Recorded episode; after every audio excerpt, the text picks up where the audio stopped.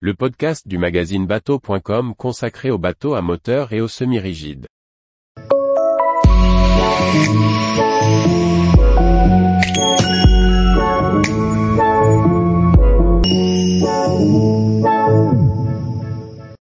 Québon EB1, un dayboat électrique en carbone inspiré des années 20. Par Chloé Tortera. Le B1 est un petit dayboat de 5 mètres, construit tout en carbone pour un devis de poids très léger. Seulement 89 kg. Au programme, une motorisation électrique pour s'amuser sur les eaux intérieures, au volant d'un beau jouet rapide et silencieux.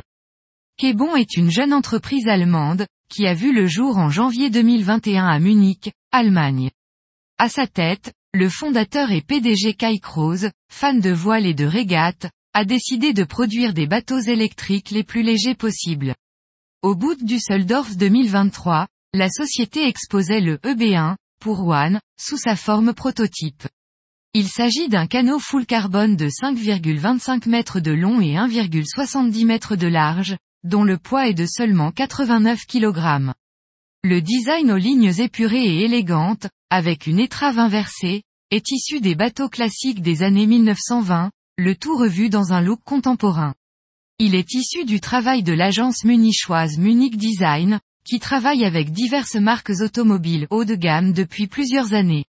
Outre le look, ce design est également le fruit du travail d'optimisation aérodynamique et hydrodynamique pour réduire les traînées dans l'air et dans l'eau et donc gagner en vitesse.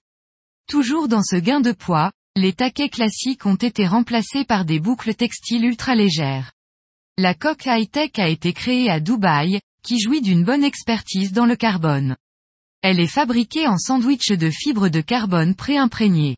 Cette légèreté de construction autorise le EB1 à recevoir une plus faible puissance de moteur et de batterie. Au total, le poids final avec moteur et batterie grimpe à 250 kg.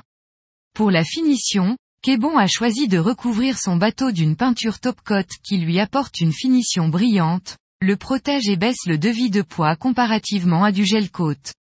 En standard, le EB1 reçoit un moteur hors-bord électrique Torquido de 6000 watts, correspondant à peu près à un hors-bord classique de 9,9 chevaux.